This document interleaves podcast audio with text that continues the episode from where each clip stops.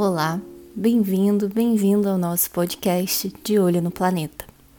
Hoje a gente vai falar sobre ambiente e meio ambiente. Você sabe a diferença? O meio ambiente é onde a vida na Terra se desenvolve, ou seja, é a natureza com todos os seres vivos e não vivos que nela habitam e interagem. Em resumo, o meio ambiente engloba todos os elementos vivos e não vivos que estão relacionados com a vida na Terra é tudo aquilo que nos cerca, como a água, o solo, a vegetação, o clima, os animais, os seres humanos, dentre muitos outros.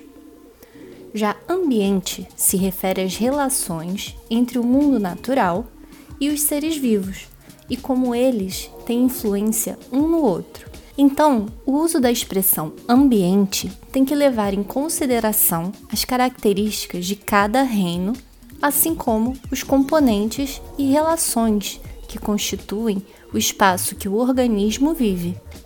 Isso porque a dependência dos seres em relação às características do ambiente varia de uma espécie para outra.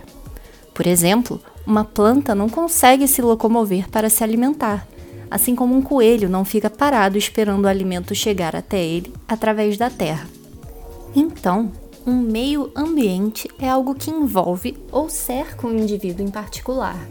Ambiente é a relação entre os seres vivos e os seres naturais, e como um influencia o outro em todas as suas particularidades. Vamos relembrar quais são os cinco reinos dos seres vivos? Nós temos o reino animal, que é composto pelos mamíferos, peixes, aves, répteis, anfíbios, insetos, moluscos, anelídeos, entre outros. Temos o reino vegetal, composto por árvores, plantas e demais espécies vegetais. Temos o reino fungi, que é todo o reino dos fungos, que abrange as leveduras, os bolores e todas as espécies de cogumelos. Temos o reino protista, que engloba os organismos eucariontes, que não são considerados animais, nem plantas, nem fungos, como os protozoários, por exemplo. E o reino Monera, que é o reino dos seres vivos microscópicos e abarca os organismos procariontes, que são arqueias e bactérias. Hoje, então, descobrimos a diferença entre ambiente e meio ambiente.